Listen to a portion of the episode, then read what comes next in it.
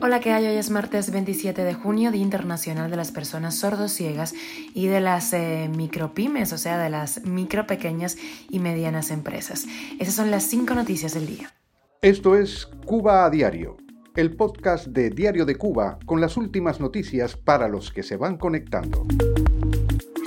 El Congreso de Estados Unidos pide una sesión especial sobre el espionaje de China en Cuba. Putin deja tres salidas a los sublevados en un intento por recuperar su imagen de hombre fuerte. Un campesino lleva más de dos semanas desaparecido en Villa Clara y las autoridades, según familiares, no han hecho nada. Sin frena la violencia machista en Cuba, confirmado el feminicidio número 46 en lo que va de año. El gobierno de Islas Canarias donará 300.000 euros para mitigar los daños del huracán Ian. Esto es Cuba a Diario, el podcast noticioso de Diario de Cuba. El presidente del Comité de Asuntos Exteriores de la Cámara de Representantes de Estados Unidos, Michael McCall, y el presidente del Comité de Relaciones Exteriores del Senado, el senador cubano-americano Bob Menéndez, enviaron una carta al secretario de Estado, Anthony Blinken, y al director también de la, de la CIA, William Burns, solicitando una sesión informativa especial en el Congreso sobre el espionaje chino en Cuba, que vayan a fondo.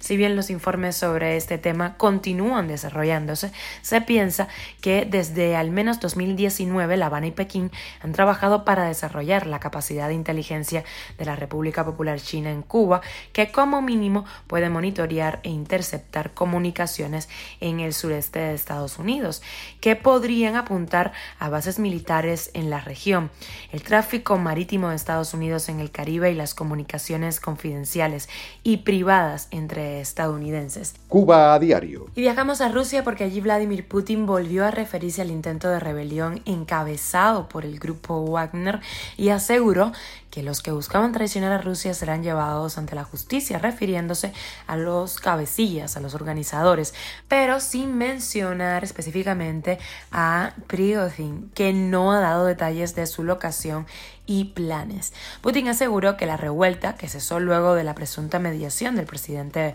de Bielorrusia, hubiera sido sofocada de todas maneras, pese a que su avance se produjo sin apenas resistencia y se vio que sus colinas armadas llegaron a estar al menos de 300 kilómetros de Moscú.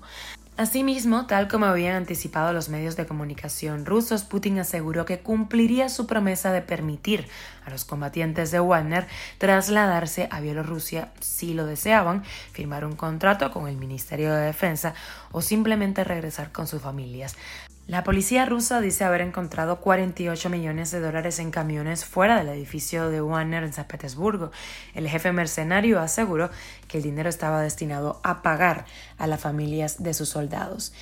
Prigozhin dijo que no buscaba llevar a cabo un golpe de Estado, sino que actuaba para evitar la destrucción de Wagner. Según informes de los medios rusos, las fuerzas de Wagner derribaron varios helicópteros militares y un avión de comunicaciones, matando al menos a 15 personas. Prigozhin expresó su pesar por el ataque en las aeronaves, pero dijo que esos aparatos estaban bombardeando a sus convoys. El campesino jubilado Moisés Socarrás Álvarez, de 74 años, desapareció de su casa el 8 de junio en la localidad de Mordazo, un poblado perteneciente al municipio villaclareño de Santo Domingo. Su hermana, Xiomara Socarrás, aseguró que lo han buscado por todos los lugares posibles y que la policía no ha mostrado interés alguno en el caso. Sabemos que salió con su perra, dijo la hermana, porque ella apareció el 25 de junio muy débil y hambrienta. Ahora dicen que la están alimentando para sacar adelante a ver si los guía hasta donde pudiera estar el desaparecido. La desaparición de Socarrás Álvarez es la oncena desaparición que se mantiene activa de las reportadas por Diario de Cuba. Los cubanos acuden cada vez más a las redes sociales para denunciar estos casos ante la inactividad de las autoridades. Cuba a diario. Y las organizaciones feministas que recogen este tipo de casos han confirmado el feminicidio número 46 del actual año, una cifra que amenaza con convertir el actual en el periodo de peores cifras de esa naturaleza desde que se tienen registros. De acuerdo con la activista Elena Larrinaga de la Red Femenina de Cuba, la nueva víctima era una joven de 25 años, se llamaba Aliani Rodríguez, vivía en Colón, en Matanzas, y dejó detrás a una niña de 3 años, terrible. El asesino se dio a la fuga y se llamaba Adrián Barrios Rodríguez. En menos de seis meses en Cuba se han producido al menos 10 feminicidios más que en todo 2022. Y el gobierno de Islas Canarias donará 300.000 euros a la Asociación Social Casa de los Pueblos en Canarias de Cuba como ayuda ante los daños ocasionados por el huracán Ian en la provincia de Pinal del Río. Así lo reportó la agencia Europa Press. El dinero se empleará sobre todo en la compra de material sanitario que se trasladará desde Gran Canaria hacia Cuba.